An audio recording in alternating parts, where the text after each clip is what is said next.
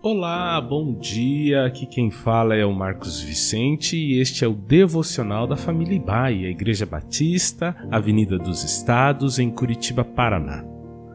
Hoje é quarta-feira, dia 15 de março de 2023.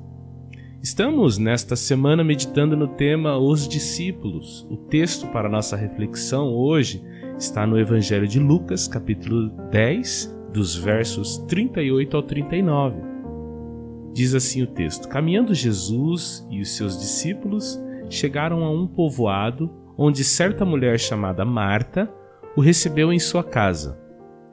Maria, sua irmã, ficou sentada aos pés do Senhor ouvindo a sua palavra.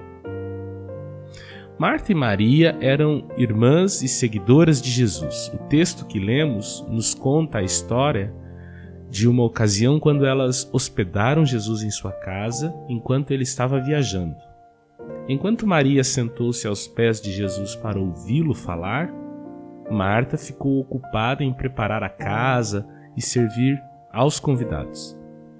Com o passar do tempo, Marta começou a sentir-se sobrecarregada e frustrada com o fato de que Maria não estava ajudando-a com as tarefas domésticas.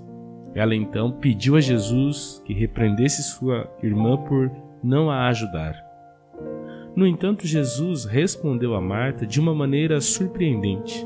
Nos versos 41 e 42, ele disse: Marta, Marta, você está preocupada e inquieta com muitas coisas, mas apenas uma é necessária. Maria escolheu a melhor parte, e ela não lhe será tirada. Com essa resposta, Jesus mostrou que a prioridade de Maria era estar em sua presença e aprender com suas palavras, enquanto Marta estava perdendo a ocasião, se preocupando demais com as tarefas domésticas.